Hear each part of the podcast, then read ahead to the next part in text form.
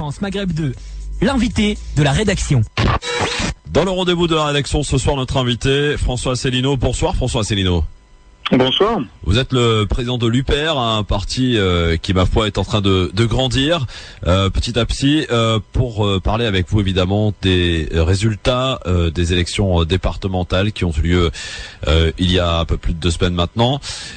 comment analysez-vous d'abord ce résultat de ces élections départementales, auxquelles d'ailleurs votre parti a participé avec 14 candidats, je crois voilà, alors notre parti s'est présenté dans 14 euh, cantons sur 2054. Donc nous avons euh, conscience que c'était une participation euh, marginale.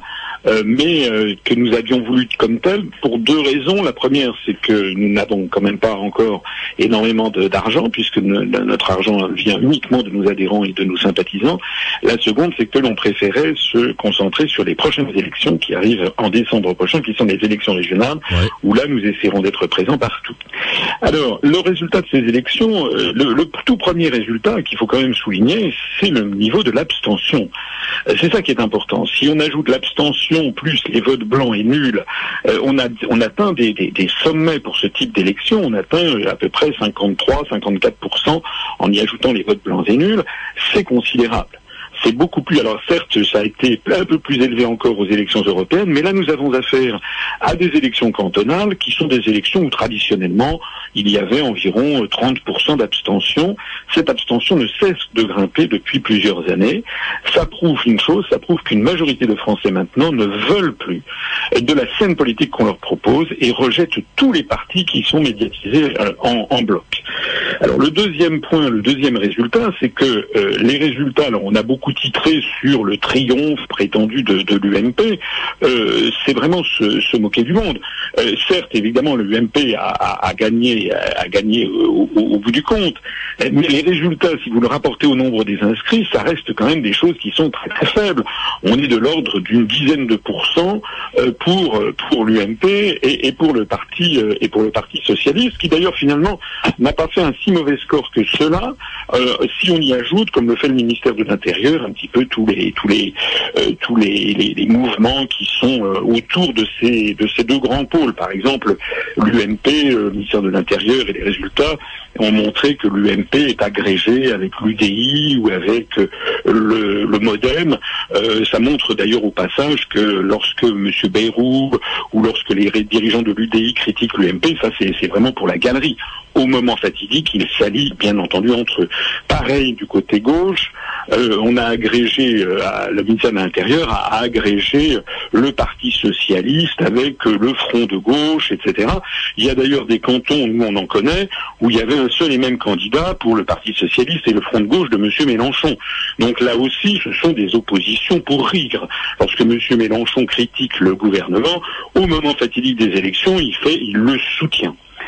Le troisième enseignement, c'est le Front National, parce qu'alors tous les médias ont font croire aux Français que le Front National serait sur une, forte croissance euh, de, ces résultats. Euh, c'est en fait, c'est un effet d'optique. C'est un effet d'optique parce que seuls les adhérents et sympathisants euh, et les électeurs habituels du Front National se mobilisent maintenant aux élections. Donc le Front National fait le plein de ses voix alors que les électeurs du Parti socialiste, de la gauche ou de l'UMP ou du MoDem sont tellement dégoûtés par leur propre, le propre parti pour lequel ils avaient l'habitude de voter qu'ils refusent de se rendre aux élections de maintenant par, millions. Euh, mais les, les personnes qui sont dégoûtées par l'UMP, par le MoDem, par le PS et autres, ils ne vont pas voter pour le Front National. C'est ça l'enseignement. Alors qu'est-ce qui me permet de dire ça? Ben, C'est qu'on a dit oui, le Front National fait 24-25% des voix. Oui, c'est vrai. Mais si vous rapportez ça au nombre des inscrits, vous apercevez qu'au premier tour, le Front National a fait à peu près 12% des inscrits. Et au deuxième tour, il a d'ailleurs baissé, il a fait 10%. Alors ça, c'est la confirmation d'un diagnostic qui a été établi maintenant depuis un tiers de siècle euh, par tous les sociologues politiques et qui ont montré, qui ont fait des quantités d'études sur le sujet, le Front National ne peut pas grimper au-delà de 13 à 14% des inscrits. Et c'est une espèce de plafond de verre, une espèce de fatalité, parce que le Front National est rejeté massivement par une très grande majorité de la population. En d'autres termes, le Front National peut grimper jusqu'à des scores significatifs, bien entendu, mais ne pourra jamais aller au-delà. Voilà. Très bien. Alors pour ce qui est de vos candidats, il y en avait 14 hein, à travers le territoire français, euh, quels, étaient, quels ont été les résultats?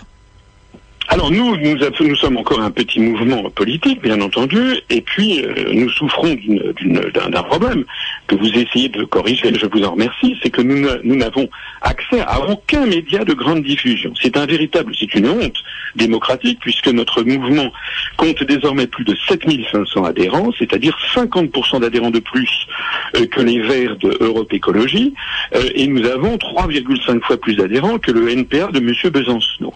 Alors vous entendez parler, je ne dis pas qu'on voit que, mais on les entend quand même très régulièrement, eux élever les Verts ou Besancenot passer sur toutes les chaînes de télévision et de radio nationales. Nous, jamais. Voilà. Alors le problème qui se pose pour nous, c'est évidemment un problème de notoriété, euh, puisque euh, on ne peut pas, peut pas voter pour un parti qu'on n'en a jamais entendu parler. Alors malgré ça, et grâce notamment à Internet et aux réseaux sociaux, notre notoriété est en très forte croissance et nous avons eu, à notre mesure bien entendu, des résultats que nous avons jugés très très bons puisqu'on se présentait dans 14 cantons. Et dans ces 14 cantons, il y a un canton où nous avons fait moins de 1% dans les Alpes-Maritimes, ce qui est notre euh, relatif échec, mais qui témoignait néanmoins d'une forte croissance par rapport aux résultats des élections européennes il y a 10 mois dans le même canton. Et puis nous avons donc de, deux cantons sur lesquels nous avons fait plus de 2%, un canton sur lequel nous avons fait plus de, euh, de 3% dans le territoire de Belfort, et puis 10 cantons où nous avons fait entre 1 et 2, et 2%. Alors, ça reste bien entendu des, des, pourcentages relativement, relativement modérés, relativement faibles. Mais ce qui est important, c'est de regarder la tendance. C'est-à-dire que dans tous ces cantons, nous avons multiplié nous voit par 2, par 3, par 4, par 5, par 6, par 7, même 6,8 dans le canton de Sénon en, Gironde, euh, par rapport aux élections qui se sont tenues il y a 10 mois pour les élections européennes, encore une fois en rapportant ça à la même circonscription d'électeurs au même, au même canton. Donc on a en fait, je le pense, euh, nous sommes le parti euh, qui grimpe le plus en nombre de votants et, en pourcentage. D'ailleurs, quand on fait 3,22% dans le territoire de Belfort, on ne peut pas dire que ce soit, que ce soit ridicule. Quand à Saint-Dié-des-Vosges, on a fait 2,1% alors que le Front de gauche a fait 4 et quelques, on n'est pas non plus ridicule. D'autant plus, encore une fois, je le souligne, que nous n'avons accès à aucun média de grande diffusion. À ce propos, justement, est-ce que vous avez euh, saisi de nouveau le Conseil supérieur de l'audiovisuel euh, concernant ce temps de parole euh, que, que vous dénoncez, évidemment? Bah oui, nous avons saisi le CSA. D'ailleurs, le CSA lui-même a protesté puisque euh, je reviens au Front National sur euh, sur euh, sur LCI et sur BFM TV au cours des 15 premiers jours de février, c'est-à-dire le moment où les gens commencent à s'intéresser vraiment aux élections, ce qu'on appelle la période de cristallisation des votes. Eh bien, le LCI avait consacré 55% du son temps de parole au seul Front National, dont j'ai rappelé tout à l'heure qu'il qu'il ne représente que 12% des inscrits. Et il avait consacré 40, et, et, et, BFM TV 44% de son temps de parole. Au même moment, vous aviez d'ailleurs des sondages bidouillés par un organisme qui s'appelle Odoxa, qui est réputé proche de Manuel Valls et euh, de, de la nébuleuse BFM et RMC, qui a indiqué que le Front National allait faire 33% des suffrages et allait euh, être devant tout le monde. En fait, c'était un, faux sondage. Le FN a fait 24. Bon, alors nous confrontés à ça, effectivement, on a saisi le CSA en disant écoutez, faites respecter un petit peu l'équité. Nous, nous avons fait plus de suffrages aux élections européennes que le NPR de M. Besancenot. Donc normalement, on devrait quand même avoir au moins autant de, temps de parole que le NPA de M. Besancenot. Et nous avions calculé qu'entre les européennes et les départementales, il avait eu à peu près quelque chose comme à peu près 2h20, 2h20 en cumulé, sur toutes les radios et télévisions. Nous, on a eu 0 0 minutes et 0 secondes. Alors la réponse du CSA que nous avons reçue, en gros, c'est euh, ben non, c'est normal, parce que M. Besancenot est plus connu que vous. Alors effectivement, si, jamais euh, personne ne nous donne la parole, on risque pas effectivement d'être connu, euh, et, et, donc c'est le, le, serpent qui se mord la queue. En fait, en fait, la société française, la, scène politique française, est devenue une espèce de république bananière. Je rappelle qu'aux européennes, par exemple, il y avait un milliardaire qui s'appelle Monsieur Denis Père qui avait créé un, truc qui s'appelait Nous citoyens euh, et qui a eu droit d'un seul coup, d'un seul, à avoir le 20h de TF1, France 2, etc. Donc lui, comme par hasard, le CSA ne lui, ne lui disait pas qu'il n'était pas connu. Hein. Il fallait absolument, il trouvait tout à fait normal qu'il ait accès aux médias de grande diffusion. Alors pourquoi tout ça? Pourquoi tout ça? Ben Parce que l'UPR, le mouvement que, j'anime, euh, que j'ai créé, dit des choses qui sont totalement différentes de toute la scène politique française. Voilà. Nous, nous sommes un mouvement qui rassemblons des Français de toutes les origines, de droite, du centre, de gauche, pour faire sortir la France de l'Union européenne, de l'euro, et de l'OTAN et de façon juridique, sereine, responsable, adulte.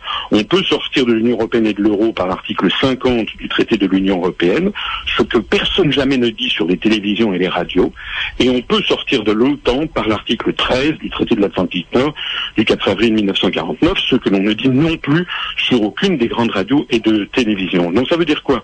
Ça veut dire que nous, nous sommes vraiment le véritable opposant à la situation actuelle. À la sortie de l'euro d'ailleurs, ça vous a valu un échange assez musclé dans l'émission de Laurent Ruquier avec euh, Émeric Caron et, et, et, Léa Salamé, je crois. Euh, vous en gardez quoi comme souvenir de ce passage? Finalement, il a été bénéfique ou pas? Alors, euh, c'est effectivement c'est l'une des très rares, c'est l'une c'est même la seule fois où je suis passé sur une émission de très grande diffusion à la télévision. J'en remercie d'ailleurs Laurent Ruquier qui aurait pu finalement ne pas m'inviter, il aurait pu faire comme les autres. Simplement pour que vos auditeurs sachent ce qui s'est passé, j'ai quand même cette émission a été enregistrée, elle a duré 55 minutes à l'enregistrement et, à la diffusion, elle n'a duré que 18 minutes et je n'ai pu parler que 9 minutes en gros. Hein. Donc en fait, des pans entiers de ce que j'avais dit, des arguments extrêmement forts ont été tout simplement censurés. C'est comme ça que ça fonctionne hein, la société française télévisuelle. Alors effectivement, j'ai été attaqué sur des sujets absolument sans aucun intérêt. C'est pas vraiment une émission politique, c'est plutôt un match de catch hein, où c'est euh, finalement le bon mot qui ou l'esprit de répartie sur tel ou tel sur tel ou tel sujet. Il n'en demeure pas moins que j'ai quand même réussi à faire passer quelques quelques messages. J'ai d'ailleurs montré devant des millions de téléspectateurs, enfin un million, il y avait un million cinq cent mille téléspectateurs qui regardaient. J'ai quand même montré que euh, le Front National ne propose absolument jamais de sortir de l'Union européenne et de l'euro, euh, contrairement à ce que les journalistes se font croire. Et j'ai montré à Madame Salamé qui me disait le contraire, je lui ai mis sous le nez une profession de foi de Madame de Madame Le Pen pour les élections présidentielles de 2012. Et je le dis et je le redis, je le redis aussi à vos auditeurs. Nous nous offrons une caisse de six bouteilles de champagne à quiconque sera capable de nous présenter une profession de foi, un document écrit, envoyé aux électeurs, ensuite consigné à la Bibliothèque nationale, euh, dans lequel on verra que Madame Le Pen ou le Front National propose de sortir de l'Union européenne et de l'euro par l'article 50. En fait, c'est toujours des formules chèvre-chou et alambiquées du style. D'abord, ils n'en parlent jamais. Et quand on les interroge, ils disent oui, on va essayer de reformer l'Europe euh, et, ci et ça. Donc, euh, j'avais également expliqué euh, pourquoi nous voulions sortir de l'OTAN, parce que nous voulons que la France se libère de l'impérialisme américain, qui est en train de nous entraîner d'une part vers la, la conflagration avec le monde musulman, et d'autre part avec le monde russe, qui est quand même la deuxième puissance nucléaire mondiale j'explique dans mes conférences que la construction européenne, en fait, est une stratégie de vassalisation américaine depuis les années 50 et on est en train d'être complètement phagocyté euh, par, euh, par Washington. Monsieur Alors, ma dernière question, parce que le temps malheureusement passe très vite, euh, c'est sur le plan justement international, vous me tendez la perche. au vu de ce qui s'est passé à Paris, à Tunis et, et, ces différents actes terroristes un petit peu partout dans le monde, au vu de ces aussi déstabilisations qui concernent pas mal de pays, euh, quel est votre regard en, quelques mots, euh, Monsieur Asselineau, sur cette scène euh, politique ou géopolitique internationale quelque peu assombrie, on va dire, ces dernières années? Alors, euh, je, termine quand même ma réponse à la question précédente, c'est que euh, vous m'aviez posé, on a quand même fait, malgré les défauts de cette émission, on a quand même eu 240 adhésions en 4 jours à notre mouvement suite à ce passage chez Ruquier, et également plus de 1800 j'aime sur notre page Facebook en quelques jours, ce qui montre la puissance effectivement des médias. Pour répondre à votre pour répondre à votre question sur la, géopolitique, nous nous distinguons de toute la scène politique française en disant que avant d'abord de condamner euh, et d'avoir comment dirais-je, euh, d'avoir tout de suite des résultats, si vous voulez, aux actes terroristes. Nous, nous voulons déjà savoir qui les a commis. Il y a quand même un principe fondamental qui, qui est celui de la Déclaration des droits de l'homme et du citoyen, c'est que nul n'est censé, nul n'est déclaré, ne peut être condamné avant qu'il ne soit officiellement déclaré coupable. Donc nous, nous voulons que sur les actes terroristes, il y ait des véritables instructions judiciaires approfondies qui permettent aux Français, en France et aux autres peuples ailleurs, mais nous, nous parlons de la France, de comprendre qui a commis les actes terroristes, avec quel financement, d'où viennent les armes, où cela a été entraîné. Voilà. Nous avions réclamé, notamment au moment de l'affaire des, des, attentats de Charlie Hebdo, que bien entendu, comme tout le monde, nous avons virulemment condamné, bien entendu. Mais nous avons dit qu'il fallait, la première chose, c'était de pouvoir prendre vivant les présumés coupables et puis essayer de remonter les filières. Voilà. Or, vous savez qu'il euh, y a quand même des bruits les plus insistants, c'est même plus que des bruits, il y a également des preuves qui circulent qui montrent qu'une grande partie des mouvements terroristes ou d'Al-Qaïda ou le Front Al-Nosra, par exemple, dont M. Fabius disait grand bien voici encore quelques mois en Syrie, et eh bien que tout ceci bénéficie de financements qui transitent par l'Arabie Saoudite, le Qatar, et qui bénéficient également d'armes souvent d'origine presque toujours d'origine d'origine occidentale. Donc nous nous disons que là-dedans nous sommes dans un univers de manipulation générale des informations et qu'il faudrait d'abord et avant tout clarifier les responsabilités dans cette situation. Monsieur Asselineau, merci. On a en un quart d'heure durant, en tout cas, euh, essayé de, de comprendre euh, un petit peu l'UPR. Euh, effectivement, vous n'êtes pas souvent invité dans les médias, pour ne pas dire d'ailleurs du tout. Bien que vous ayez eu quand même 14 candidats à travers le territoire, ce qu'il faut retenir ce soir, c'est que pour les régionales, vous allez vous atteler à avoir des candidats partout. Et puis on aura l'occasion évidemment d'ici là de se reparler, Monsieur Asselineau, parce que sur France Maghreb 2, nous donnons la parole à tout le monde, Monsieur Asselineau. Je vous, en remercie beaucoup. À bientôt. Merci beaucoup, Monsieur Asselineau, d'avoir été notre invité, président de l'UPR. À très bientôt. Au revoir. Au revoir. Voilà, François Asselineau du parti de l'UPR était notre invité ce soir. Je vous souhaite un excellent week-end, une belle soirée à l'écoute de votre radio.